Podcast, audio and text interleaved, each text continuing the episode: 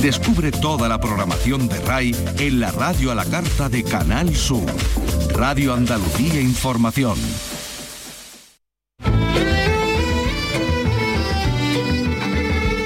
Andalucía es cultura. Con Maite Chacón. Radio Andalucía Información.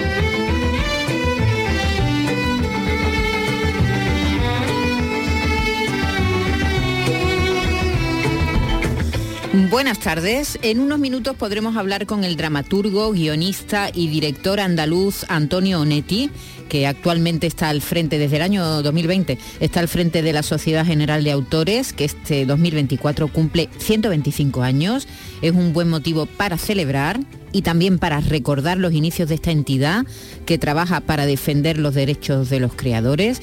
Eh, durante todo este año han organizado una serie de actos que enseguida nos contará su presidente. También hemos invitado a la bailadora y coreógrafa Paula Comitre, que ha presentado esta mañana su nuevo espectáculo. Se va a estrenar el próximo martes 16 de enero en Nîmes, en el Festival de, Teatro, de Flamenco de Nîmes. Victoria Román ha estado esta mañana en la rueda de prensa. ¿Qué tal? Buenas tardes, Victoria. Hola, ¿qué tal? Muy buenas. ¿Qué tal? Has estado con, con, Paula, ¿verdad?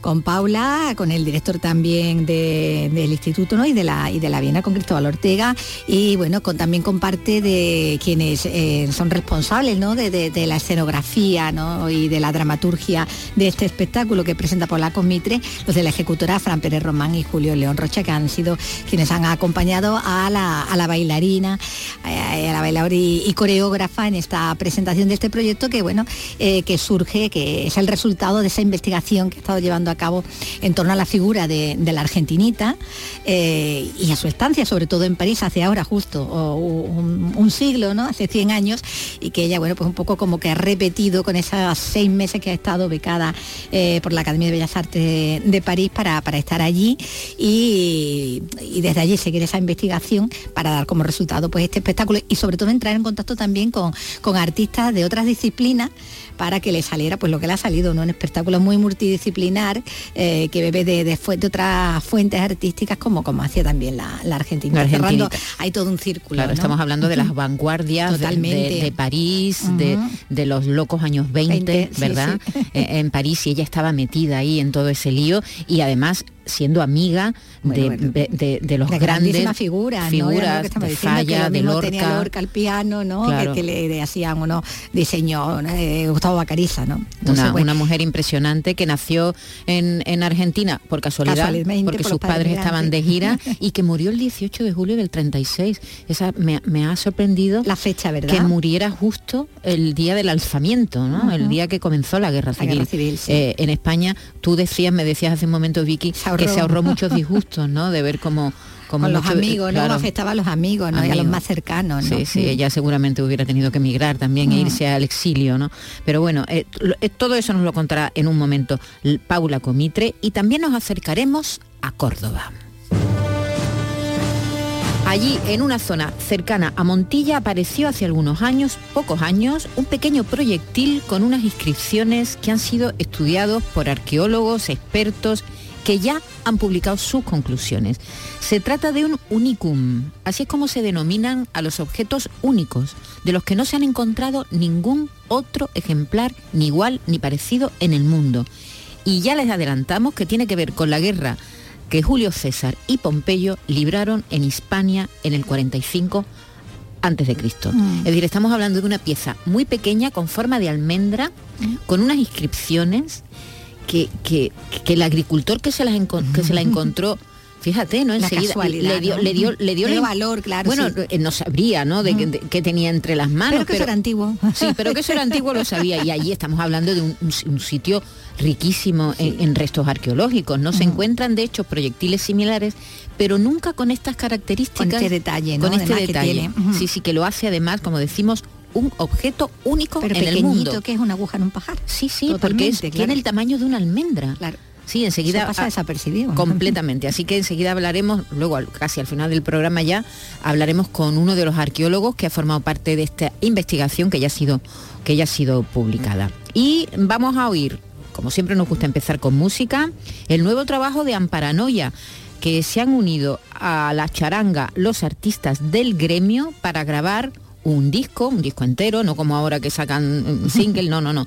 El disco se llama, de, de entrada empieza fuerte, fan, fan, fanfarria, es decir, charanga, fanfaria a tope. Y este disco, este, esta canción que vamos a oír se llama Tu ausencia y forma parte de este último álbum de Amparanoia. Tanto esperar, te abandona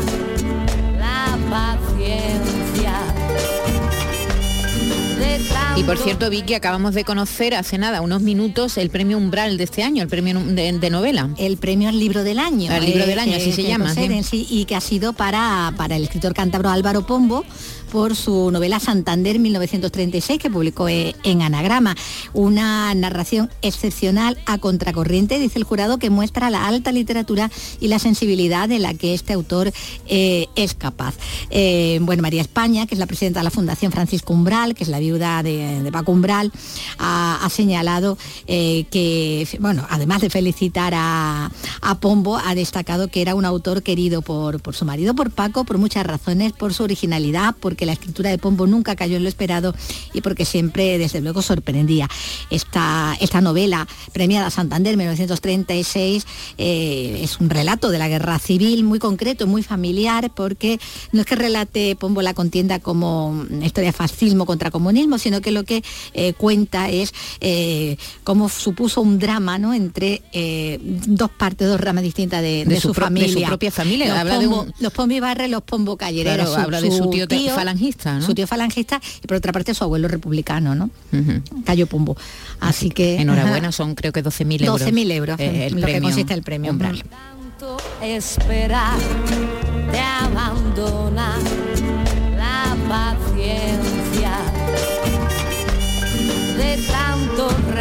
se va acabando la inocencia. Llenas de temores, te cierras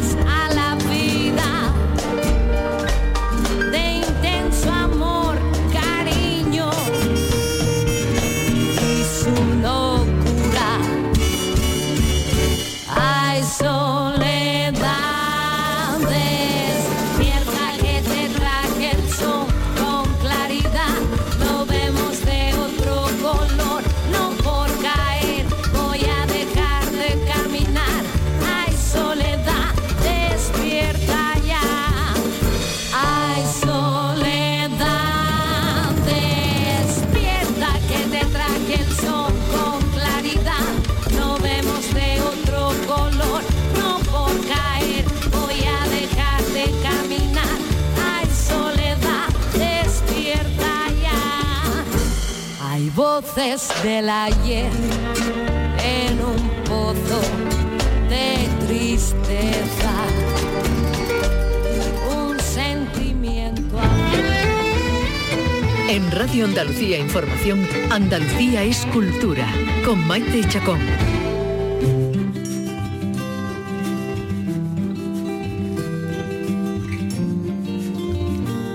Este año eh, la Sociedad General de Autores cumple 125.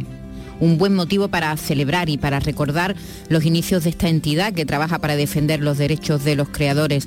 Han organizado durante todo este año una serie de actos y enseguida pues ya tenemos al habla Antonio Netti, que es director, dramaturgo, guionista, eh, andaluz que lleva al frente de esta sociedad, es presidente de la Sociedad General de Autores, creo que desde el año 2020. Antonio Netti, buenas tardes. Buenas tardes, sí, desde el abril de 2020. Ahora, dentro de poco cumpliré cuatro años. Cuatro años. Bueno, ¿cómo pasa el tiempo? Recuerdo perfectamente cuando te nombraron, Antonio, el tiempo pasa muy rápido. Pues sí, la verdad es que sí, han sido cuatro años muy intensos en los que afortunadamente hemos conseguido cambiar la dinámica que había anteriormente en la, en la entidad. Y bueno, hemos pasado de tener una crisis bastante importante en el año 2019 a una situación completamente normalizada en este momento y con unos niveles de recaudación recuperados de lo que fuera antes de hace 15 años. ¿no? O sea que también, además de celebrar esos 125 años, pues podemos celebrar que GAE ha vuelto. Claro, ha vuelto, ha vuelto a la normalidad, ¿verdad? A lo que se espera de una entidad tan importante para, para tantos creadores de, nuestro país. Eh, leyendo la historia de la SGAE, eh, bueno, eh, eran, fueron 11 autores los, que empezaron con esta, con esta entidad y, además lo que hacían era, bueno, luchar un poco contra la situación en la que se encontraban los creadores hace 125 años en nuestro país, Antonio. Bueno, sí, hombre, estamos hablando de 1899, que es una época en la que había una crisis social importante en España, acabábamos de perder Cuba y Filipinas, el año anterior habían asesinado a Canovas del Castillo, que era presidente del gobierno en un atentado anarquista, es decir, una época muy convulsa, la regencia de María Cristina. Pero como en casi todas las situaciones de crisis, los teatros estaban llenos a reventar, ¿no? Yo siempre cuento en el estreno de Electra, por ejemplo, a Benito Pérez Galdós sacaron a hombros en el estreno en el Teatro María Guerrero y los llevaron andando hasta la Plaza de Santa Ana, que son como 20 minutos andando a paso rápido, ¿no? O sea que es un poco como los toreros de la época, pero no tenían quien defendiera sus intereses. Y la mayoría de los autores estaban indefensos ante los empresarios de paredes, los dueños de los teatros y los empresarios de compañía, que eran los que controlaban el mercado. Porque había autores que tenían fama, tenían público propio, tenían muchos seguidores, digamos, ¿no?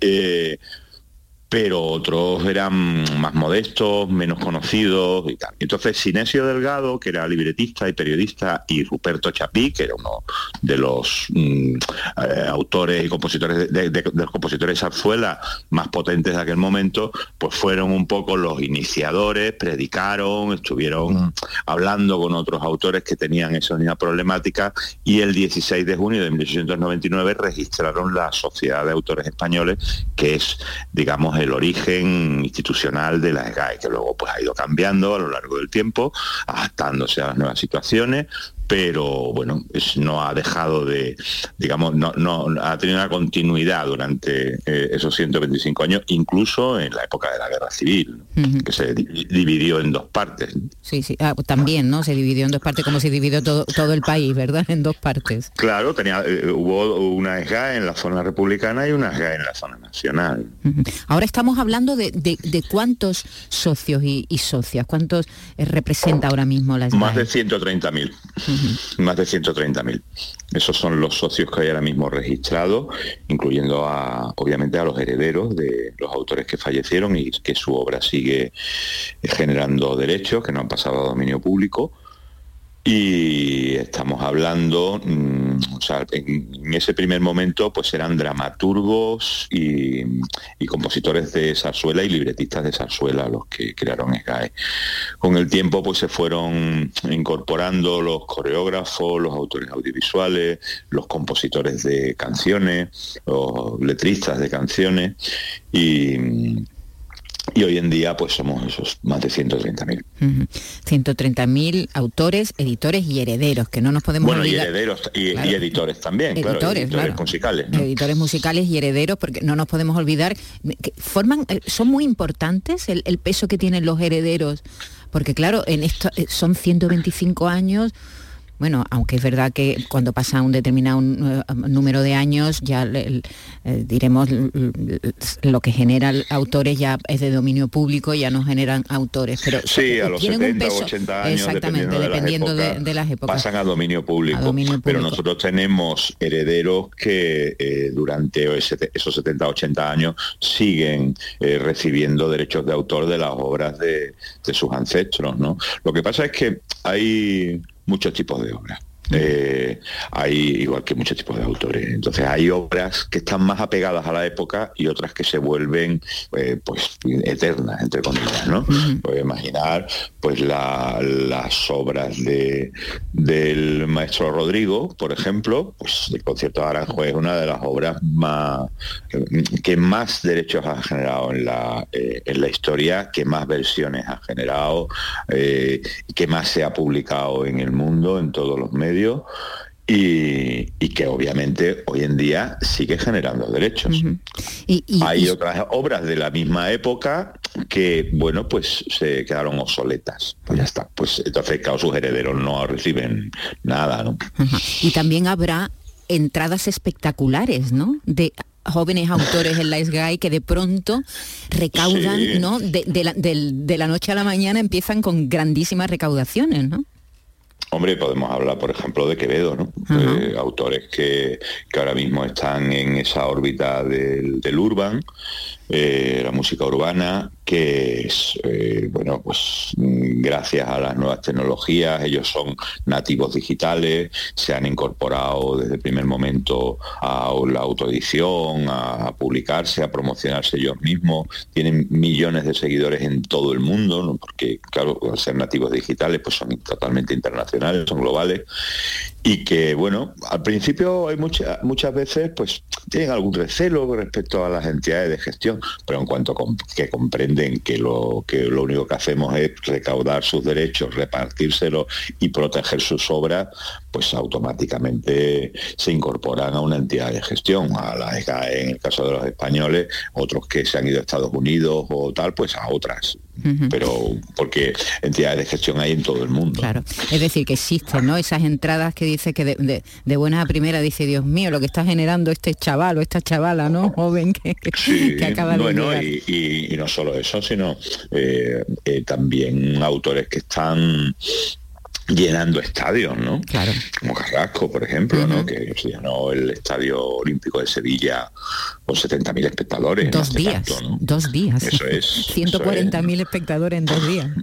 Imagina, ¿no? Sí, sí. Entonces, claro, eso es como todo. O sea, to- eh, Serrat seguirá generando derechos pues durante muchísimos años, ¿no?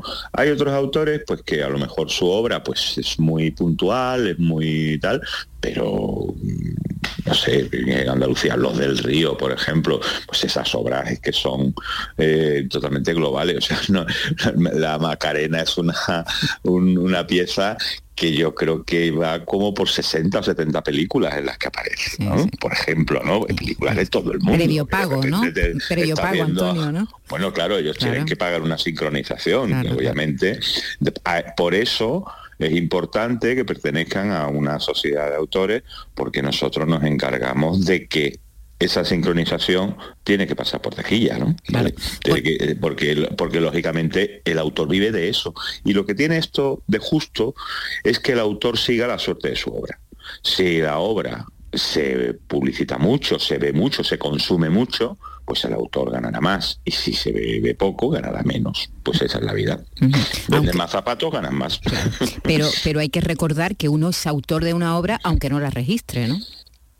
Sí, sí, a Sí. ver, la autoría está en, en la, en la creación.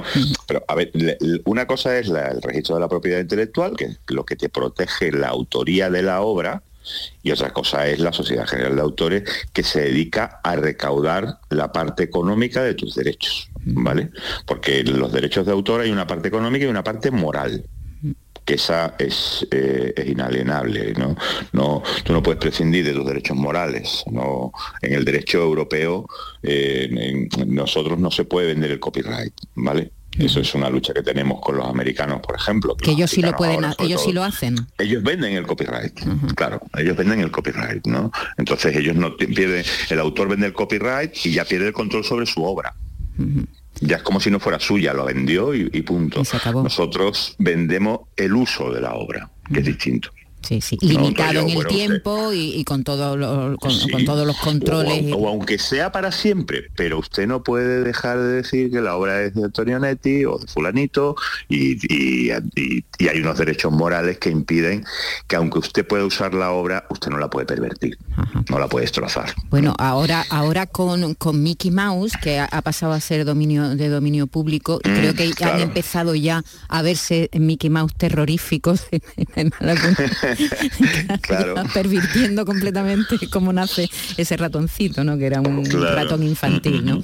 Bueno, vamos a hablar de los actos conmemorativos que van a arrancar este Muy 15 de enero con un recital en el Palau de la Música de Barcelona, Antonio. Sí, un concierto de la Orquesta del Valle con, con varios solistas que van a interpretar toda una serie de, de mm, piezas importantes, de obras de, Amadeo Vives, de, bueno, de La Revoltosa, del huésped sevillano, de Monte Carmelo, y, y, junto a estas obras que son como más conocidas, también hemos incorporado dos piezas de, de dos autoras eh, menos conocidas, que ya, bueno, pues eh, sí estuvieron en su momento, como son Narcisa Freisas y María Rodrigo, ¿no? Son dos compositoras que van a incluirse en el programa. Yo creo que va a ser muy interesante, es un concierto gratuito por invitación, ya prácticamente está lleno el, el aforo, que son, no sé,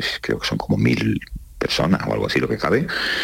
Y bueno, pues la verdad es que estamos muy contentos y muy felices y estamos teniendo una acogida extraordinaria. Es como un homenaje a los pioneros, ¿no?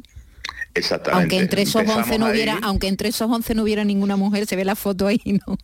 Ahí no había ninguna mujer en la época, no había. Pero sí pero sí te puedo decir que, como curiosidad, que la primera autora que está se hace socia eh, de la mm, Sociedad General de Autores es Casida de Antón de Olmet, es una dramaturga andaluza de Huelva, que nacida en 1871, que era poetisa y escritora de teatro y de ensayos y demás.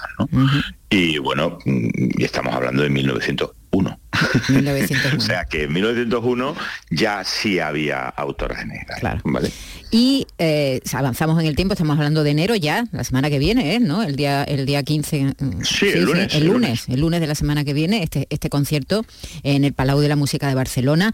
Y luego ya en abril habéis organizado algo completamente distinto, también tiene carácter gratuito, es un maratón de música actual, Antonio. Exacto, vamos a hacer una especie de festival de seis horas en el Cartuja Center eh, con autores y autoras y cantantes y, cantantes eh, de música urbana, de músicas actuales, internacionales, no solo españoles. No te puedo decir todavía quiénes van a ser, porque estamos todavía cerrando el programa, porque además en, este, en esta música en este género, pues como ahora mismo tiene tantísimo éxito y tantísima aceptación, la verdad es que eh, los cachés varían de un día para otro en muchos casos cuando hablamos de grandes figuras. Y pues a lo mejor lo que estaba oyendo este presupuesto ya mañana es inabarcable pero por no solo por nosotros sino por cualquiera no porque la verdad es que están teniendo muchísimo éxito y, y eso se nota. Yo estuve hace poco cuando fueron los, los Grammy en Sevilla, bueno, se, podía ver perfectamente como de repente toda esta gente joven del estilo de Bizarrap, de Quevedo, toda esta gente, pues ahora mismo es que son los ídolos ¿no? Mm. en, en la música, ¿no? Que sí, que nos gustan los rolling y nos gusta cerrar a todos, pero los que de verdad llenan multitudes y la gente joven flipa con ellos, pues son estos, estos compositores. Entonces, eh, en este, en este ámbito nos vamos a mover en este concierto también a mediados de abril en Sevilla y hay una iniciativa que, la verdad es que me ha gustado mucho, una iniciativa poner en marcha siete escuelas creativas que además buscan integración social a través del, del arte, ¿no? A través de, de las actividades artísticas. Y, y una de ellas está en Sevilla, ¿verdad? Exactamente. A ver, esto tiene que ver con un poco también el ADN de lo que es la, la SGAE como entidad de gestión colectiva. Desde, desde que se creó, digamos, la, la preocupación por la parte social de los autores y demás ha estado presente. Se creó un Montepío de autores en, 1914, ¿no? Siempre se han creado pensiones para viudas y huérfanos, para autores que, que digamos cuando llegan una edad ya mm, en la que ya su obra pues a lo mejor no genera tanto como en otros momentos, pues han tenido ayudas, las seguimos teniendo, hemos tenido ayudas en la época del coronavirus a, a todos los autores que no podían, no podían hacer bolos, no podían actuar en los teatros, no podían hacer muchas cosas y, nosotros nos volcamos en eso, ¿no? Y digamos que ese trabajo que nosotros hacemos con nuestros autores lo queremos hacer también con nuevas generaciones. Entonces, em, estamos, hemos elegido siete barrios digamos, vulnerables, desfavorecidos de toda la geografía española, de todos los puntos donde tenemos sede, en Madrid, Barcelona, Sevilla, Bilbao, Valencia, Santiago de Compostela y Las Palmas de Gran Canaria. Hemos elegido un barrio, en el caso de, de Sevilla es el barrio de los Pajaritos, Hemos entrado en contacto y, buscando locales de asociaciones que ya estén en el terreno trabajando con la gente del barrio y lo que nos vamos a dedicar es a niños de 9 a 14 años ofrecerles gratuitamente clases extraescolares dadas por nuestros autores para fomentar eh, la inclusión social a través de la enseñanza del teatro, de la danza, de la música, del audiovisual, etcétera.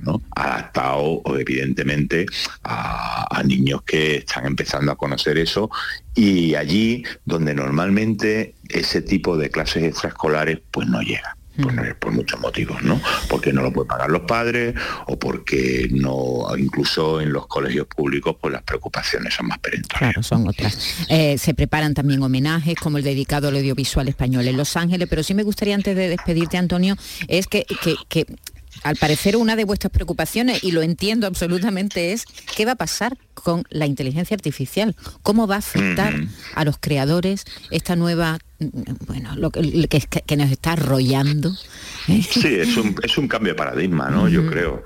Eh, es, a ver, nosotros siempre nos hemos enfrentado y nos hemos adaptado a los cambios tecnológicos cuando se creó la Sociedad General de Autores no existía el gramófono, no existía la radio ni la televisión, el cine estaba empezando. Y, en cada uno de esos momentos, pues nosotros hemos tenido que empujar eh, eh, a las instituciones públicas, al gobierno, a, a los legisladores, para que pusieran blanco sobre negro cómo el trabajo de los autores en esos nuevos medios o en esas nuevas circunstancias tenían que recibir una remuneración justa por sus creaciones. Eh, y así ha sido. Y ahora, pues el reto en el que nos estamos encontrando 125 años después de su fundación es la inteligencia artificial, que nos está apareciendo por todas partes, porque son herramientas. Yo, yo la verdad, yo no tengo nada en contra de la inteligencia artificial. Lo que no me demuestra la inteligencia artificial todavía es que supere la creación humana. Primero, porque se basa en, la, en las creaciones que ya existen. Luego, no voy a decir que sean meramente copias, no voy, no voy a hacer esa, eh, reduccionismo, ¿no? Pero lo que tiene la creación es la innovación, la innovación artística, no técnica, artística. Y la innovación artística se basará o se apoyará en las innovaciones técnicas y tecnológicas. Pero la, innovación artística, cuando mm, tú vives en el romanticismo y aparece el realismo, cuando aparece el cubismo, cuando aparece, para hacerlo algo más gráfico, ¿no? O aparece el pop o el rock, o aparece la zarzuela, o se crea la ópera, todo eso no lo, puede crear una máquina, lo crea el espíritu humano el talento de las personas, de los creadores. Entonces, bueno, pues hay que buscar la manera de que las obras de inteligencia artificial que generen derechos de autor para los autores en los que se han basado sus creaciones para desarrollarse, pues haya una remuneración justa o que se distinga perfectamente, porque es una reivindicación que tenemos, que cuando un, oyente o un espectador está disfrutando de una obra creada por la inteligencia artificial, que lo sepa, a empezar. Eso es, que sepa que eso, no lo ha creado un humano, lo ha creado una máquina, ¿no? Y, bueno, y que pongamos los límites ahí, porque siempre todo esto al final lo que son unas fronteras muy difusas, ¿no? De hasta qué punto lo ha creado la máquina o la máquina era una herramienta de alguien y todo eso. Claro, entonces lo que vamos a hacer es traernos a los mayores especialistas de todo este asunto en el mundo entero, juntarlos en el mes de marzo en, eh, Madrid, y bueno, pues tener una jornada que nos alumbren un poco todo lo que está pasando y nos preparen para todo lo que pueda, todo lo que puede venir. ¿no? Muy bien, bueno, pues estaremos pendientes de todas estas actividades que organiza la Sociedad General de Autores. Te damos las gracias, Antonio Netti, y te deseamos suerte en, en este año, que va a ser un año especial eh, para, para vosotros. Un abrazo y muchas gracias por atendernos. Muchísimas gracias, Maite. Un, abrazo, grande. Hasta luego. Adiós. Andalucía es cultura, con Maite Chacón. Radio Andalucía Información.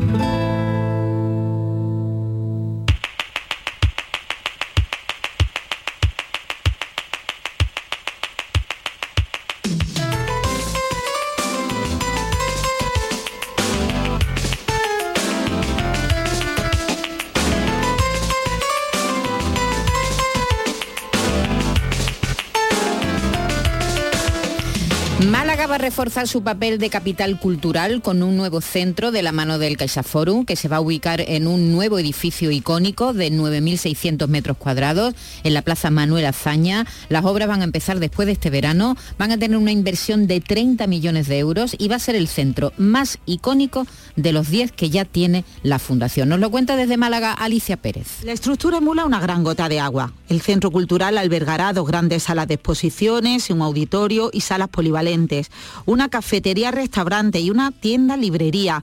El gran espacio verde exterior acogerá un jardín abierto al público para actividades al aire libre. Francisco de la Torre es el alcalde de Málaga. Contar con un centro como el Casa Forum en Málaga es estar en el pelotón de cabeza, el pelotón de cabeza de las grandes ciudades españolas. Madrid, Barcelona, Valencia, Sevilla, Zaragoza y Málaga. Con este edificio de 9.417 metros cuadrados, la Fundación La Caixa apuesta por Málaga para ampliar su red de centros en las principales capitales de nuestro país. Isidro Fainé es el presidente de la Fundación La Caixa. El CaixaForum más singular de España hasta el día de hoy. Será un CaixaForum 10 en número y en calidad. Hemos procurado apostar por un proyecto que aunará, están aquí los arquitectos, vanguardia, funcionalidad, sostenibilidad y diseño. El coste de mantenimiento y producción de las seis exposiciones anuales, además de las 1.500 actividades que hay previsto organizar anualmente, asciende a 5 millones de euros.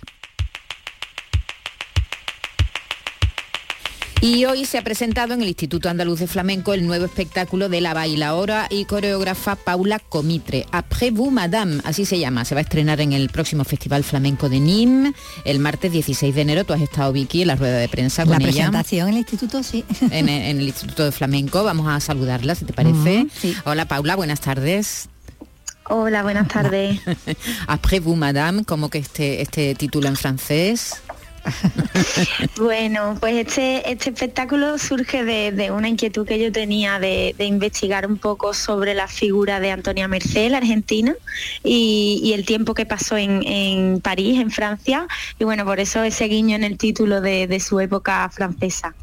Porque todo surge además de una estadía, una estancia que has has estado en París. ¿Cuánto tiempo, Paula? Sí, eh, desde el pasado año estuve, llegué en febrero, estuve seis meses y, bueno, el motivo fue, fue ese, irme a París a investigar eh, sobre, sobre Antonia Merced y, comenzar ahí la semilla de lo que ahora pues va a ser mi nuevo espectáculo. ¿Y has encontrado rastros de, de esa, eh, de esa época de, del paso de la argentinita por París? Sí, la verdad que ha sido una, una etapa preciosa porque eh, visité anticuarios, he encontrado eh, material sobre ella muy muy interesante y en bibliotecas, en museos hay mucho material eh, en francés, por supuesto, de toda esa etapa porque ella gozó de, mucho éxito en, en- en- ese tiempo. Y también allí encontré a, mm, a Orlando Bass, pianista y compositor, que será quien me acompañe en escena en este proyecto. Él ha realizado una investigación de repertorio que interpretaba Antonia Merced y ha hecho una nueva composición musical. Y también me encontré con María Alcaide, artista visual y plástica, que ella ha, realizado una obra textil que llevaré, que llevaré en esta, en esta obra. Entonces era un poco pues como Argentina ir en búsqueda también de artistas de otras disciplinas que están basados allí en París. Sí, porque bueno, esta, esta estancia que decías, ¿no? Esos seis meses que era auspiciado por la, por la Academia de Bellas Artes, ¿no? De, de París, lo que te ponía era en contacto precisamente lo que tú querías, ¿no? Con, con- con artistas de otras disciplinas para seguir esa, seguir en la tónica, ¿no? De la propia argentinita a la hora de, de trabajar con, con artistas de, bueno, venidos de, de otras ramas, ¿no? Eso es gracias a, esta beca de residencia, eh, la Academia de las Bellas Artes fue la que me la otorgó y, la residencia ha sido en la Ciudad Internacional de las Artes, pues eso era un lugar de confluencia de artistas de todo el mundo, cada uno de su disciplina y cada uno iba allí con su propio proyecto, pero también era un lugar donde, donde fomentaba un poco estas sinergias ¿no? entre artistas.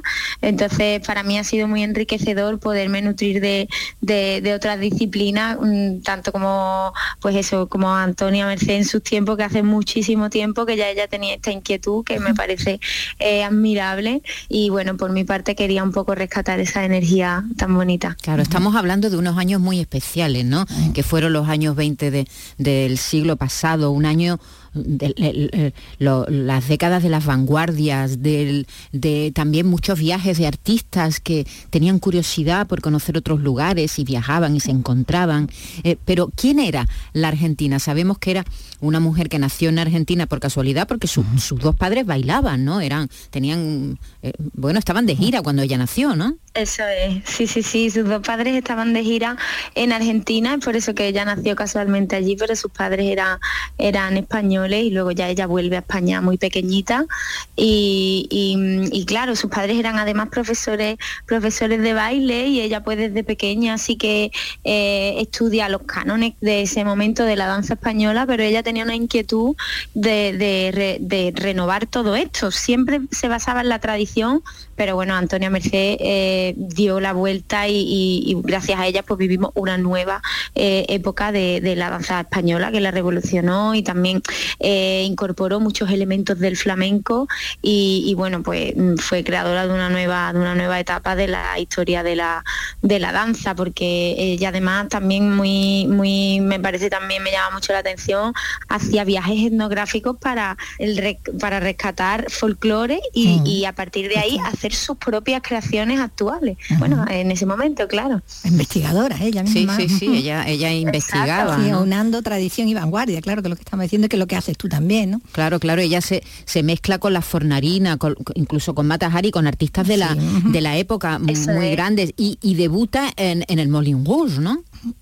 Exacto.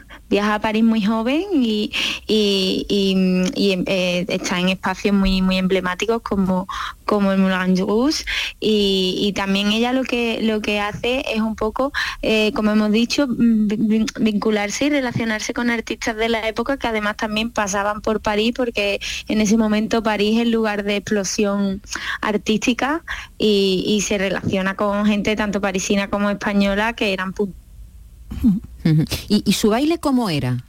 Eh, ¿Se puede decir que ella hacía flamenco, Paula? Ahí se ha hemos cortado. perdido, sí, se ha cortado. Vamos a intentar eh, recuperarla, porque me, me produce curiosidad cómo sería ese baile, Eh, ¿no? Porque Sí, ella era más bien una bailarina y si y debutó en el Moulin Rouge, era como una especie Es de una cosa music como hall, muy ¿no? ecléctica, ¿no? Seguro. Eh, no, claro. era- eh, ¿Sería más parecido al music hall que conocemos ahora o, o- o- O más cercano al flamenco. o más cercano al flamenco, ¿no? Eh, Yo no sé si, eh, si Paula, eh, nos preguntábamos cómo, cómo bailaba ella. ¿Era, ¿Era más parecido, sus espectáculos eran más parecidos al music hall o, era, o eran espectáculos flamencos?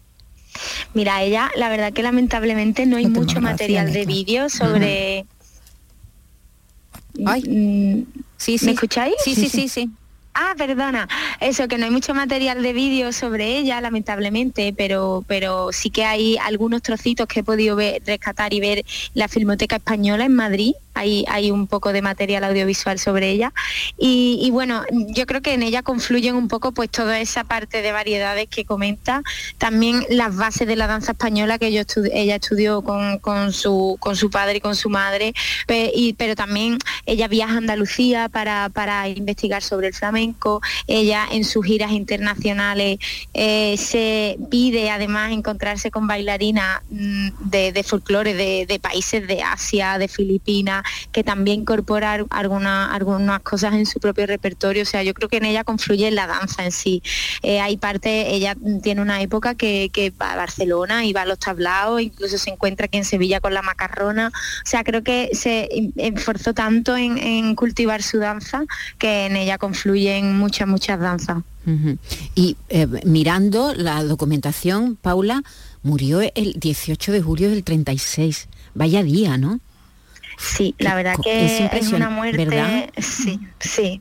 Es un poco, bueno, su muerte he leído varias cosas y, y hay de todo, porque claro, dicen que, que ella recibe una llamada eh, de España eh, donde le explican un poco, le cuentan lo que va a suceder que era que iba a estallar la, la guerra civil y dicen que volviendo de esa llamada pues llegó a casa y empezó a sentirse mal y, sufrió un, un síncope por un poco por esa tristeza, por esa impresión, por esa de, lo que iba a suceder ¿no? aquí.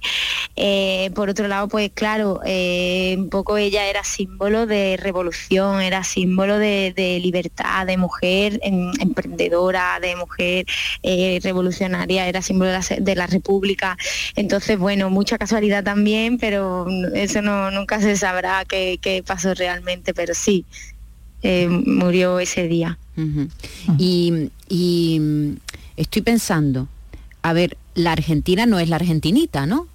No. No. Es decir, Eso que es, la argentinita es otra. eh, la argentinita diremos que es la que cantaba es la que cantaba con Lorca. Exactamente. Eso. Es que sabes qué pasa, son coetáneas, Sí. la argentinita es ocho años menos, entonces eh, una época muy, eh, pues eso, que compartieron época, entonces es, es normal la confusión. Es decir, que no, que eh, es porque durante esta mañana hemos Sí, estado sí, dudando, todavía ¿no? vemos muchas veces que pues, en la Argentina, la argentinita. Sí, sí, eh, y, y decíamos, pero es, pero es hablando la de la misma, misma. pero, claro, No es la misma. no es la ya. misma, la argentinita es la que cantaba con Lorca, eh, Los, es. cuatro los muleros. cuatro muleros y todo eso, y la es, argentina es, es. más, eh, no, no cantaba, sino que sobre Que todo bailaba, ¿no? bailaba. Eso es, lo que pasa es que también está muy relacionada con Lorca. Lorca eh, escribe muchas cosas sobre ella. Dicen además que Romancero Gitano está escrito en, flu- en, eh, que parte un poco como que se inspiró en ella para, para escribirlo. Y hay unos dibujos de, de unos limones de Lorca que son muy característicos que sí que se los dedicó a ella, sus castañuelas, dicen. Ujú. Y él escribió el elogio de Antonia Merced, o sea, él ha escrito preciosidades sobre ella. Por eso, claro, también está relacionada con Falla, entonces Claro, normal claro, que... que decimos, confunda. claro, decimos Falla, Lorca, Ajá. la Argentina. Perdona, es que he dicho- a- a tener falla, perdón, No, no, y falla, y falla también, tuvo relación también, con falla. Entonces. Claro, es que comparten la- el mismo el- ambiente, claro, los mismos amigos, pero los es mismos curioso, ¿no? Como, ¿no? como una se llamaba la Argentina y otra la Argentinita, ¿no? Sí, sí, sí, sí, Pero la argentinita canta y la argentina no. Y la Argentina no, la Argentina Bueno, baila. también hay cosas de, de ella, hay grabaciones también porque ella empezó también cantando, sí.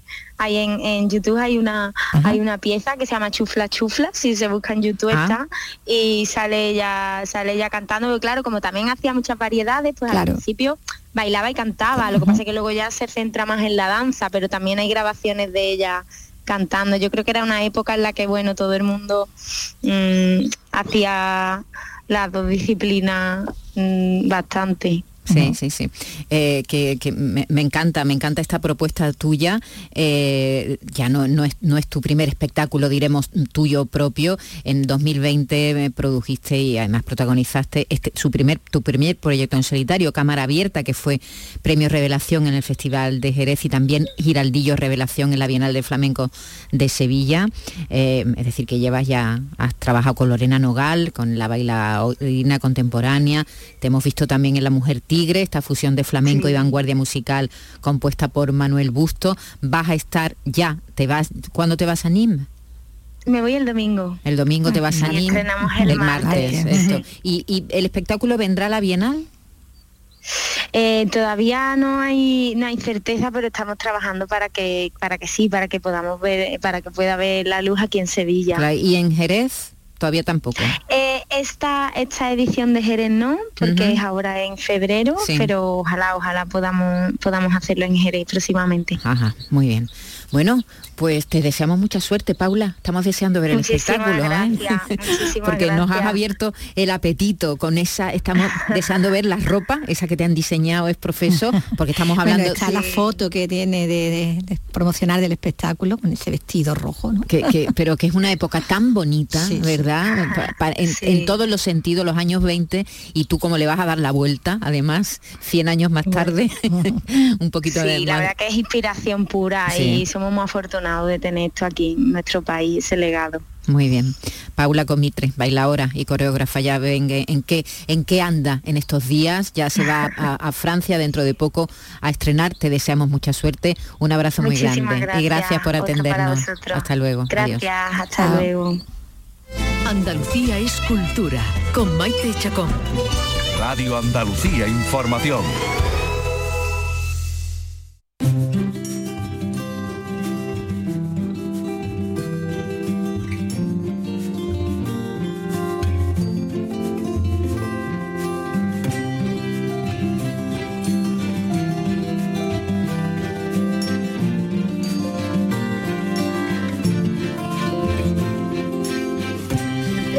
Va a eliminar los términos ofensivos como enano, disminuido o deforme de las cartelas del museo, salvo si forman parte del título histórico de la obra. Se adelanta así al cambio que se va a aprobar en la Constitución. Nos lo cuenta Charo Jiménez. Tras el acuerdo entre PP y PSOE para eliminar el término disminuido de la Carta Magna y modificarlo por personas con discapacidad, el Prado se ha adelantado y ya ha efectuado cambios en su web, cartelas y archivos.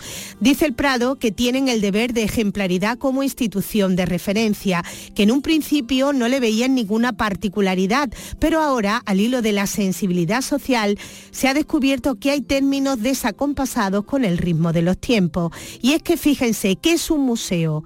¿Para qué sirve? Pues un museo es una institución que investiga, colecciona, conserva, interpreta y exhibe el patrimonio material e inmaterial. Pero ojo, también son instituciones abiertas al público, accesibles e inclusivas que fomentan la diversidad y la sostenibilidad. Se han revisado casi 27.000 fichas de la web y alrededor de 1.800 cartelas, que son las tarjetas junto a los cuadros que nos dan los detalles. Entre ellas El Niño de Vallecas o El Bufón el Primo, ambos de Diego Velázquez. Permanece, sin embargo, el título, por ejemplo, del grabado El Maricón de la tía Gila de Goya, firmado de su puño y letra. Y al igual que el Museo del Prado, la Real Fábrica de Tapices de Madrid va a someter todas sus obras a estudio para comprobar si hay términos que no se ajustan a la Constitución. Su director va a ofrecer esta tarde una conferencia en Jerez para hablar de la historia de esta institución. Salva Gutiérrez. Y hay gran expectación por el número de hermandades que hay en Jerez. Todas quieren saber cómo se conservan los tapices de esta real fábrica y conocer su historia. Y si se puede aplicar estas técnicas a las reliquias que hay en las iglesias de Jerez. Sobre el asunto de términos inadecuados y que no se ajusten a la Constitución, la Real Fábrica lo deja claro, como explica María Eugenia Ramiro, responsable de comunicación. Somos muy respetuosos con toda la legislación vigente. No son, digamos, términos conflictivos o polémicos las denominaciones que hemos utilizado para nombrar nuestros tapices en esas cartelas. La cita con el director de esta institución, Alejandro Klecker, esta tarde en la Real Academia de San Dionisio de Jerez.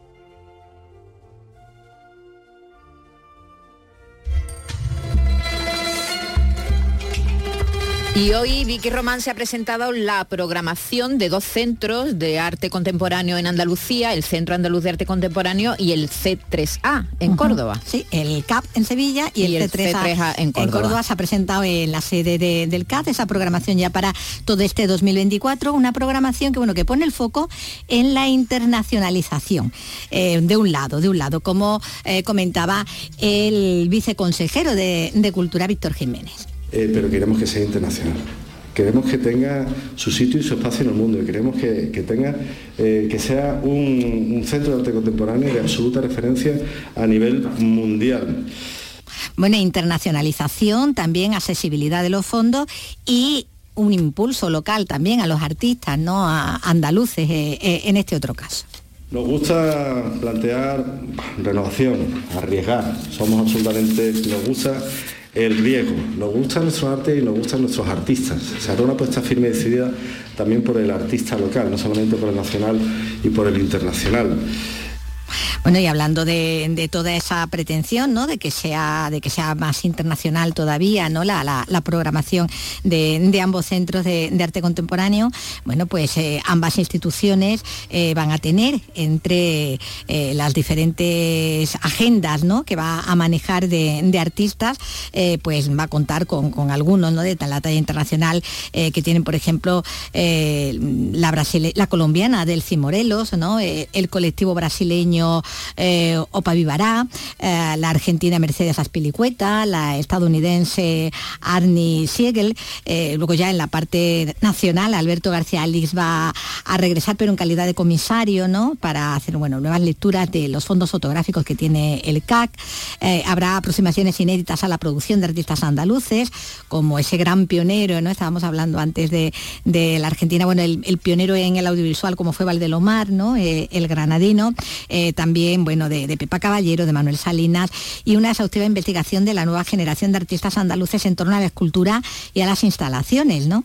Eh, bueno, se trata, la, primera de las muestras que va a tener ya, que forman parte de esta nueva programación, la programación de este año, eh, es la que abre el 2 de marzo, ya dentro de muy poquito, el 2 de marzo, ya entrando para la primavera, el 2 de marzo, en el CAC en Sevilla, eh, será la, dedicada a, la colección de, bueno, a la colección del coleccionista y mecenas afincado en Miami, Jorge M. Pérez, eh, es la, muestra Territorios Arte Contemporáneo Latinoamericano, siguiendo pues la obra de este, de este coleccionista. Eso es lo que se refiere al centro en Sevilla, al CA en Sevilla, donde bueno, pues estará también otra dedicada a, Manuel Salinas, al arte, al artista abstractos, y, después ya finalizando marzo, eh, como decía la colombiana Delcy Morelos. Y en el caso del C3A, del C3A de de, Córdoba, también abre en marzo la, programación y lo hace con eh, lo que hemos dicho antes, ¿no? Con esa muestra José Valdelomar, una técnica con T mayúscula, ¿no? Que es un proyecto que va a reunir materiales inéditos y muchos préstamos para tener una nueva lectura de toda esa obra de, tan interesante, ¿no? Del director. del artista, cineasta y pionero en todo, ¿no? Porque las técnicas cinematográficas Completamente. fue, vamos, fue un visionario, ¿no? Sí, sí, sí, un inventor, ¿verdad? En, un en, un, arte que empezaba. Totalmente en pañales, claro. Claro, completamente. Los inicios del cine. Y él mismo ponía voces, ¿no? y el gran creador Valdelomar. Bueno, le contábamos hace un momento que hace unos años, pocos años, apareció de manera casual en unas tierras próximas a la localidad cordobesa de Montilla un proyectil romano de plomo pequeñito, 5 centímetros de longitud, como una almendra. Eh, estamos hablando eso, del tamaño de una almendra. La han estado estudiando durante años, arqueólogos, expertos, y se ha llegado a una conclusión que ha sido publicada en la revista Cephirus. Uno de esos arqueólogos que ha participado es Antonio Moreno, es director del Museo Arqueológico de Cabra y está al otro lado del teléfono. Ahora, eh, señor Moreno, buenas tardes. Eh, buenas tardes. Bueno, eh, ¿durante cuánto tiempo han estado estudiando este proyectil, este objeto? Eh, ha sido un proceso, digamos, largo, también por la falta de tiempo, digamos, de los investigadores, pero tuvimos conocimiento de esta pieza en el 2019. Eh, realmente la publicación en una revista científica siempre tarda un poco. Digamos que hemos estado algunos meses dedicados al estudio de esta pieza. ¿Y quién ha formado parte de ese grupo de expertos, de arqueólogos que, que han llegado a esta conclusión que vamos a contar ahora? Sí, pues hemos contado con un equipo, he formado, yo he tenido la suerte de formar parte de un equipo, eh, digamos, de la parte cordobesa, de la parte más pegada al terreno donde apareció la, bala, José Antonio Morena del Museo eh, Arqueológico de Baena, yo del Museo Arqueológico de Cabra, digamos, de la parte cordobesa, y de la parte que estudia la epigrafía, pues dos investigadores de la Universidad Autónoma de Madrid, Javier Moralejo y Jesús Robles, Javier Moralejo en este caso experto en epigrafía, porque esta bala tiene letra, que es la particularidad, y hemos formado un equipo, digamos, entre andaluces y madrileños que ha, dado un resultado magnífico. Ha resultado el hallazgo ser un unicum. ¿Qué es un unicum? Una pieza que a nivel peninsular es única. No hay una bala de onda de plomo de época romana en la península ibérica, no hay ninguna en la que aparezca el nombre de una ciudad ninguna. Esta es la primera en la que aparece el nombre de Ipska, que es una ciudad conocida del término municipal de Baena. Y es también la primera en la que aparece eh, el nombre de César, refiriéndose a Julio César. Con lo cual, en, en la península ibérica es una pieza única, no hay otra similar. ¿Y, y en, en otros lugares del mundo sí aparecen En este tipo de proyectiles? Pero sin escribir. Eh, eh, proyectiles hay por donde pasaron los soldados romanos, pero con letras y mm, eh, yo que en el estudio que hemos realizado, fundamentalmente de Javier Moralejo, que aparezca el nombre de Julio César, son una docena, fundamentalmente en la península itálica, en Italia, y que aparezcan nombres también un número muy reducido casi todas también en la península itálica. Pero eh, el único se refiere a península ibérica, no hay ninguna ninguna bala de onda que hayan aparecido eh, César o el nombre de una ciudad, en este caso Ipska, que es una ciudad que se conoce. Ajá. Estamos hablando eh, seguramente de la batalla de Julio César contra Pompeyo en, en esas tierras, ¿no? En Munda, ¿no? Eh, preci- precisamente ese es el interés, tiene, eh, la pieza tiene ese interés, digamos, ese interés como pieza única, pero otro interés, y desde nuestro punto de vista mayor todavía, es que haya aparecido en el sur de la provincia de Córdoba, muy cercana a Montilla, en el ámbito en el ámbito en el que se produce el velum hispaniense, la guerra civil entre los herederos de, Pompeyo el Grande y Julio César, y cuyo remate final, digamos, que ya Julio César alcanza el poder ya, eh, dictador, eh, pero digamos el poder total, eh, es precisamente en esa batalla de Munda que se produce desde nuestro punto de vista en tierras cordobesas, pero también contamos con una hipótesis que son en tierras sevillanas, en cualquier caso en la campiña esta más cercana. Hablaba antes de bueno del tamaño, de que y de- decimos bala. Eh, pues, como un proyectil, proyectil.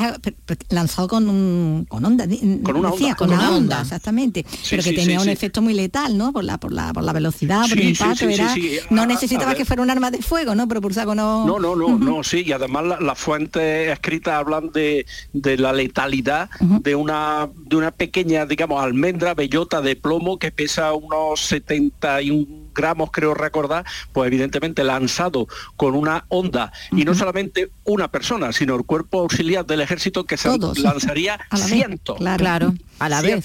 Pues eh, es capaz de atravesar un casco, una coraza, y claro, es algo pues, letal, letal, sí. Ajá. Eh, Sí se han encontrado proyectiles en esa zona, pero sin las inscripciones, ¿verdad? Sí. Eso es lo que, lo que le hace particular, las inscripciones.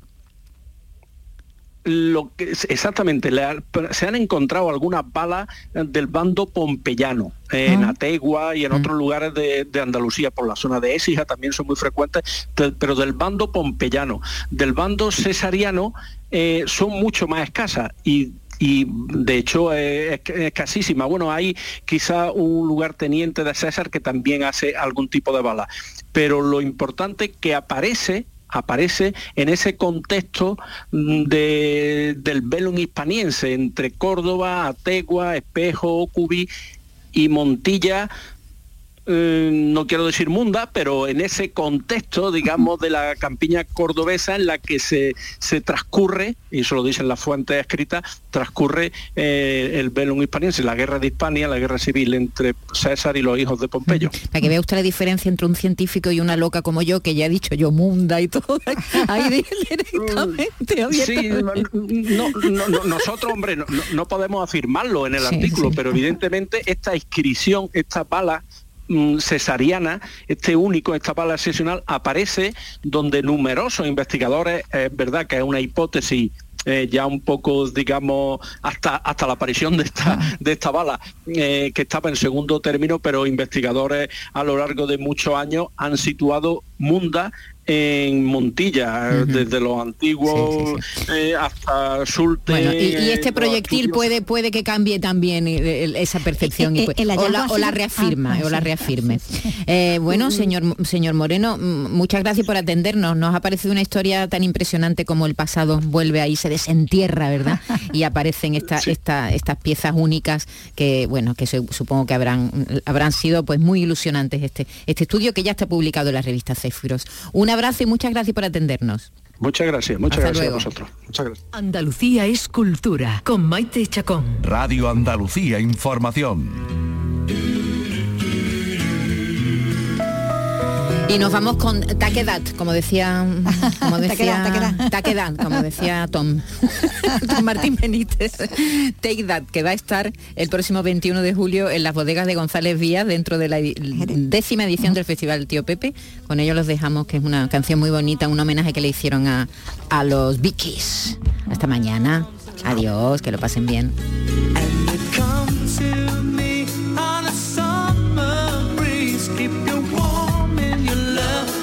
softly and it's me you need to show.